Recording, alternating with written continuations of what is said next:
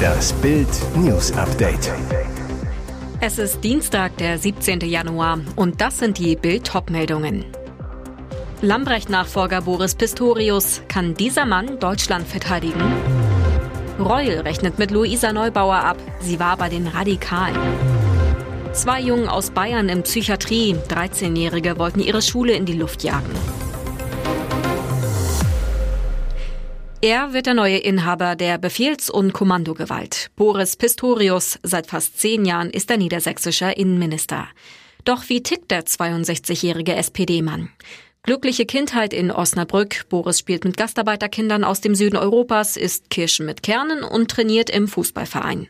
Nach der Ausbildung zum Groß- und Außenhandelskaufmann wird Pistorius zum Grundwehrdienst eingezogen, ist damit der einzige im Bundeskabinett, der gedient hat. Eigentlich, so beschreibt er es selbst, sollte er in der Stäubenkaserne in Achim Fahrer für den Gepard-Flugabwehrpanzer werden. Dann habe der Kommandeur in der Personalakte entdeckt, dass Boris Pistorius als einer der wenigen Rekruten des Quartals Abitur hat. Folge, Boris Pistorius fährt nicht Panzer, sondern den Dienstwagen des Kommandeurs. Als Innenminister zeigt er stets klare Kante bei Gewalt, Straftaten, organisierter Kriminalität und Terrorismus. Gleichzeitig ist er immer sehr klar beim Thema Rechtsextremismus, duldet keinerlei rechte Umtriebe in den Reihen der Polizei. Pikant, 2018 äußert sich Pistorius kritisch über Sanktionen gegen Russland. In der Ukraine sorgt das nun für Verwunderung. Man hofft, dass der neue Verteidigungsminister gegenüber Putins Russland eine klare Haltung hat.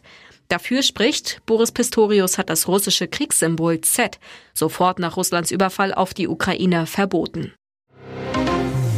Ungebremste Gewalt gegen Polizisten, tausende Demonstranten beim Sturm auf einen Tagebau, Staatsverachtung und dann das. Klimaschutzikonen wie die Schwedin Greta Thunberg und die deutsche Nobelaktivistin Luisa Neubauer mischen sich unter die Krawallos und erheben dann in der ARD bei Anne Will ungeprüfte Gewaltvorwürfe gegen die Polizei. Bild sprach mit Nordrhein-Westfalens Innenminister Herbert Reul über den Einsatz in Lützerath. Herbert Reul sagt, um das deutlich zu sagen, es gab einen deeskalierenden Polizeieinsatz in Lützerath. Es gab Absprachen zwischen der Polizei und den Veranstaltern. An diese Absprachen haben sich dann Teile der Veranstalter und einige tausend Demonstranten nicht gehalten, die dann plötzlich an die Abbruchkante gestürmt sind. Um auch das deutlich zu sagen, der Großteil der Demonstranten ist friedlich geblieben. Reuls Sorge, es gab in Lützerath zu viele Menschen, die ein gutes Anliegen hatten, sich aber nicht abgegrenzt haben von Gewalttätern und Extremisten. Mein Appell ist, wie bei den Demos der Corona-Leugner und Verschwörungstheoretiker, demonstrieren Sie für Ihr Anliegen, aber schauen Sie, wem Sie da Schutzraum bieten, wem Sie folgen. Es muss friedlich bleiben, Gewalt darf nicht legitimiert werden. Das ganze Interview mit Herbert Reul gibt's auf Bild.de. Vor einigen Tagen gab es einen Polizeieinsatz bei zwei 13-Jährigen im Landkreis Neustadt an der Waldnaab in Bayern. Bei einer Durchsuchung von drei Wohnungen fand die Polizei Sprengstoff, Softwarewaffen und Bombenattrappen. Nach Bildinformationen planten die beiden Teenager ein Sprengstoffattentat auf ihre Schule im Landkreis Neustadt-Waldnaab zu verüben. Die Polizei bekam in Chatgruppen davon Wind und musste schnellstens handeln. Der Anschlag soll unmittelbar bevorgestanden haben. Pressesprecher Klaus Feldmeier sagte zu Bild, uns ging es darum, Menschenleben zu retten, deshalb haben wir schnell den Zugriff getätigt. Der Sprengstoff, über den die Jungen verfügten, kommt nach Bildinformationen von einem Angehörigen. Der hat wegen seiner beruflichen Tätigkeit legal Kontakt zu Sprengstoff, hatte den aber illegal zu Hause gelagert. Das wusste einer der 13-Jährigen. Die Jungen wurden in der Kinder- und Jugendpsychiatrie untergebracht. Gegen den Angehörigen wird ermittelt. Mit 13 Jahren sind die beiden noch strafunmündig.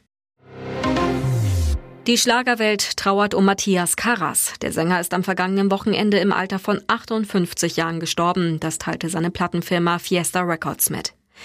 Unser ganzes Team ist traurig und bestürzt, dass du von uns gegangen bist, hieß es von dem Label. Wir halten dich als starken Kämpfer in Erinnerung. Sein Manager Andreas Rosmiarek sagte gegenüber RTL, trotz seiner langjährigen Krebserkrankung Knochenkrebs war Matthias immer positiv und voller Schaffenskraft. Oft hat er gehofft, den Krebs endlich besiegt zu haben, doch es kam immer wieder zu Rückschlägen. Erst kürzlich bekam Karas nach der Knochenkrebsfeststellung im Jahr 2020 eine weitere Hiobsbotschaft. Einige Tage vor seinem Tod hat Matthias die Diagnose Leukämie von seinen Ärzten erhalten, so Rosmiarek. Drei Tage nach dieser Diagnose ist Matthias Karas im Beisein seiner Frau Anne und seinen beiden Töchtern friedlich eingeschlafen. Karas, der bürgerlich Matthias Thomas Blöcher hieß, veröffentlichte seine erste Single im Jahr 1991. Damals arbeitete er noch in einem Modehaus, legte nebenbei in Diskotheken als DJ auf. 1998 veröffentlichte er die Singles Ich krieg nie genug von dir und Ich bin dein Co-Pilot. Sie brachten ihm den Durchbruch. Er gab seinen Verkaufsjob auf und setzte voll auf die Musik. Und jetzt weitere wichtige Meldungen des Tages vom Bild Newsdesk. Was für ein großer Kampf. Tennisstar Alexander Zverev ist in die zweite Runde der Australian Open eingezogen. Der Olympiasieger gewann gegen den unbekannten Peruaner Juan Pablo Vareas nach vier Stunden und sechs Minuten. 4 zu 6, 6 zu 1, 5 zu 7, 7 zu 6, 6 zu 4. Das ist mein Lieblings-Grand Slam, strahlte der Sieger nach der Partie.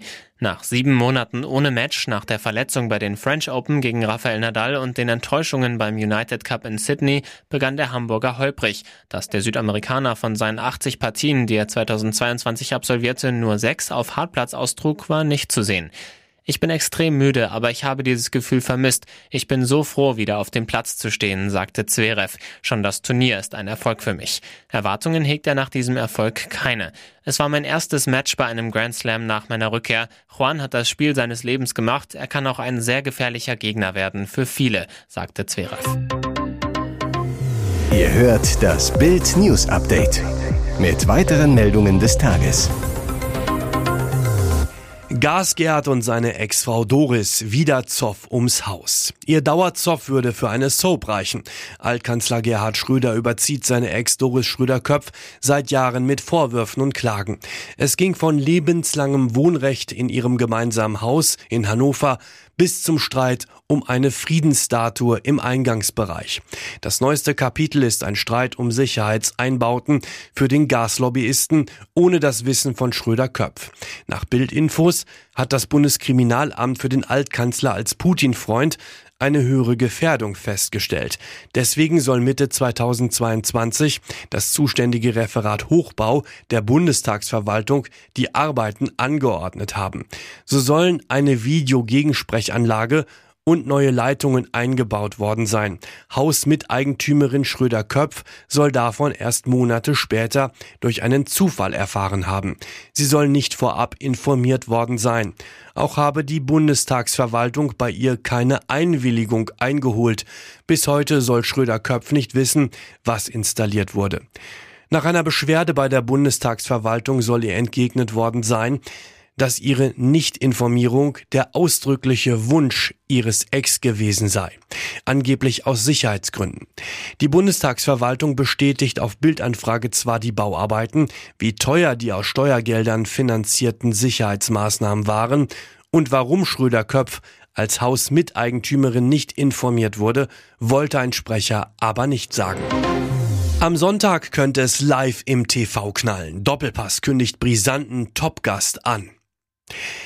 Das deutsche Sportfernsehen feiert 30 Jahre Jubiläum. Am 1. Januar 1993 wurde das DSF gegründet. Seit 2010 heißt der Sender Sport 1. Nun, drei Jahrzehnte später, feiert er sich selbst unter anderem mit einem prominenten Gast in seiner prominentesten Show. Zwei Jahre nach der Sendergründung ging der legendäre TV-Talk Doppelpass an den Start, eine regelrechte Institution in Fußball Deutschland. Anlässlich des 30-jährigen Senderjubiläums haben die Verantwortlichen Verantwortlichen jetzt einen ganz besonderen Gast eingeladen, Bayerns Ehrenpräsident Uli Hoeneß. Das birgt Knallpotenzial, denn die beiden Parteien verbindet eine Art Hassliebe. Über 20 Auftritte, diverse Telefonanrufe und stets Diskussionen, die für Zündstoff sorgten. Wenn Uli Hoeneß im Doppelpass sprach, sorgte das nahezu immer für Schlagzeilen. Unvergessen, als Hoeneß 1996 im Doppelpass anrief. Der damalige Moderator Rudi Brückner hatte Höhnes Verhalten kritisiert. Daraufhin schäumte dieser auf der heimischen Couch so sehr, dass er den Hörer in die Hand nahm und beim Doppelpass durchklingelte. Hier ist das Bild News Update. Und das ist heute auch noch hörenswert. Blutbad im US-Bundesstaat Kalifornien. In einem 3000 Einwohner Ort wurden in der Nacht zum Montag sechs Menschen erschossen, darunter eine 17-Jährige und ihr Baby. Die Polizei vermutet Bandenkriminalität hinter den Morden. Als die Beamten zum Tatort kamen, bot sich ihnen ein schreckliches Bild. Zwei Opfer lagen auf der Straße und ein drittes im Hauseingang. Drei weitere Opfer wurden im Haus gefunden. Die junge Mutter habe anscheinend noch versucht, mit ihrem sechs Monate alten Baby wegzulaufen. Ihr lebloser Körper wurde später in einem Graben gefunden. Das tote Kind hielt sie in ihren Armen umschlungen. Beide wurden den Ermittlern zufolge mit Kopfschüssen hingerichtet. Ebenso wie eine ältere Frau im Haus, die offenbar schlafend in ihrem Bett umgebracht worden sei. Schusswaffengewalt ist ein großes Problem in den USA. Nach Angaben der Website Gun Violence Archive wurden allein im vergangenen Jahr mehr als 44.000 Menschen durch Schusswaffen getötet, mehr als die Hälfte davon Suizide. Spitzengipfel der Weltwirtschaft in Davos. Bis Freitag wird im Alpenstädtchen über Teuerschock, Ukraine-Krieg und Klimakrise diskutiert und nebenbei Milliardendeals eingefädelt. Auch deutsche Topbosse haben sich angekündigt, unter anderem Deutsche Bank-Chef Sewing und BASF-Boss Brodermüller. Daneben Spitzenpolitiker wie Kanzler Scholz, Finanzminister Lindner und Wirtschaftsminister Habeck. Und selbst das älteste Gewerbe der Welt ist beim Schweizer Weltwirtschaftsgipfel vertreten und kennt keine Krise. Chefs buchen für sich und ihre Angestellten Escorts in der Hotelsuite, verriet die Geschäftsführerin eines Escortdienstes in der Zeitung 20 Minuten. Ihr Service werde während der fünf Gipfeltage stark nachgefragt. Elf Reservierungen und 25 Anfragen seien bisher bei ihr eingegangen. Sie gehe davon aus, dass es im Wochenverlauf noch deutlich mehr werden. Einige buchen auch Escorts für sich und ihre Angestellten, um in der Hotelsuite Party zu machen, zitiert die Zeitung sie. Bye.